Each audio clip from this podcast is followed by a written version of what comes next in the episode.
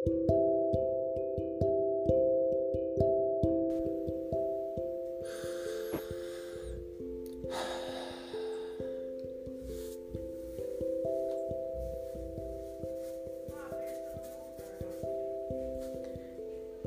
costó volver. Y lo que costó. La verdad que fue un viaje bastante complicado. Todo este, esta situación, todo este año. Pero bueno, a veces hay que simplemente seguir adelante y ver qué onda. No fueron meses fáciles para nadie en general. Pero seguimos acá, ¿no? En la lucha. Les voy a contar brevemente eh, lo que pasó durante todos estos meses que no estuve. El país se fue a la mierda, literal. Eh, estuvimos súper mal, estamos súper mal. Todos los kirchneristas de mierda, odio, la verdad. Eh, están haciendo un desastre del país, quieren hacer una reforma, un golpe de Estado. No sé, pero son una basura en general. Después em, tuve yo complicaciones de todos lados, sufrí una pequeña depresión, digamos. Tuve amigos, los perdí, me volví famoso, eliminé la aplicación donde me volví famoso. Em, y bueno, fue bastante loco todo este estos meses. No hice nada de la escuela, del colegio no podía, no, no me salía la verdad. Me entretuve como pude, pero ya me, como digamos, me aburrí todo. Y ahora estamos en, al menos lo que estoy viviendo yo, la etapa de flexibilización de, esta cuarentena. hace unos días volví a mi club, eh, empezaron los entrenamientos, em, obviamente con todas las medidas necesarias y todo.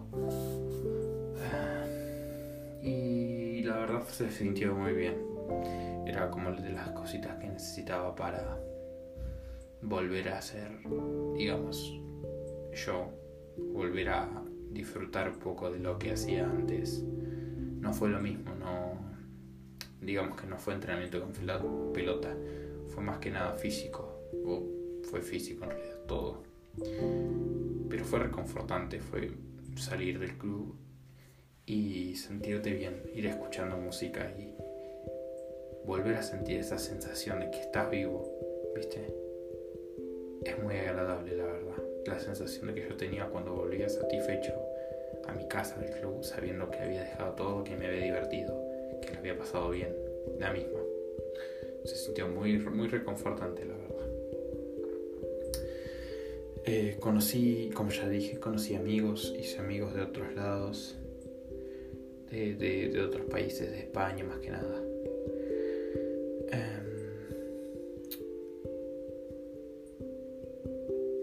No sé qué más contar, la verdad. Descubrí que me gusta el mate. Estos últimos días me, estoy haciendo bastante adicto al mate porque, bueno, está rico. Y no hay mucho más que agregar, engordé un par de kilos como todos. Se sintió con la vuelta al club, obvio, pero hay que bajar, digamos. Y me puse a pensar mucho lo de la vida, un montón. Me puse a pensar todas las mentiras que vivimos, me puse a pensar cómo nos controlan, me puse a pensar que yo no quiero vivir una vida normal, ¿entendés? No quiero, digamos, salir del colegio, entrar a la facultad estudiar un montón de tiempo, recibirme y trabajar 40 años un pelotudo para después vivir 10 de la vida real, ¿entenden? Cuando ya no me queda, no me queda, digamos, mucha vitalidad en el cuerpo. Y no quiero eso, la verdad. Me gustaría ser, eh, digamos, otra cosa. No sé, un cantante, escritor, actor, jugador de fútbol, cosas diferentes, ¿viste? Me parece mucho más interesante. Más, digamos, más práctico en, en la vida para no más práctico no, sino mejor para no tener una vida tan común. Es como una vida más movida con más cosas al azar y me gusta, no tanto la monotonía de despertarte, ir a laburar de 8 a 5 y volver todo cansado a tu casa y, y la verdad, eso básicamente. Después me di cuenta, o yo lo venía pensando en realidad, primero dos cosas, que el mundo es una mierda y que yo soy un overthinker. Que vamos a empezar por lo primero, el mundo es una mierda, ya lo sabemos. Está controlado por gente de mierda que a la que no le importan las masas, o sea, nosotros, el ser humano común. Les importa hacer la de ellos y nosotros podemos chuparles un huevo, como lo de la cuarentena. La cuarentena, el coronavirus y todo, para mí fue algo creado en China en un laboratorio y lo alargaron como control, forma de control de masas. Xi Jinping, la concha de tu madre, básicamente. Lo odio. Y bueno, eso. Después me di cuenta que soy un overthinker por pienso todo, literalmente pienso todo, todo el tiempo. Pienso sobre cosas, sobre cosas, sobre todo. Más, más que nada en esto, de que nos controlan y de teorías sobre la vida, la muerte. El ser humano le busca una explicación a lo que no entiende para no temerle. Es lo que yo hago. Digamos con la muerte. Tengo una teoría que en otro podcast les contaré, en otro episodio, perdón, les contaré, o no, quién sabe. Y bueno, ahora estoy enfilando hacia mi sueño de ser jugador de fútbol. Es lo que quiero ser. Voy a pelear por ese sueño. Y si no sale, bueno, al menos lo intenté. Eso es todo lo que tengo para decir, al menos por este episodio. Nos reencontramos eh, cuando pinte, porque no creo que tenga un tiempo fijo para grabar esto. Discúlpenme, voy a en algún momento voy a hacer otra, otro podcast más estructurado con horarios para grabar y todo.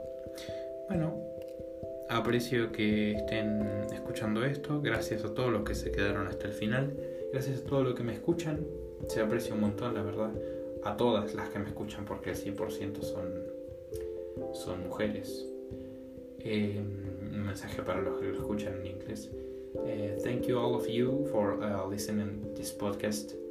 Um, I appreciate so much that you take the time to listen to me, a young kid that um, just overthink a lot of things.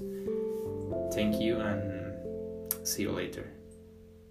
Y para los españoles, los, los que hablan en español, eh, nos reencontramos en el próximo episodio. Hasta luego.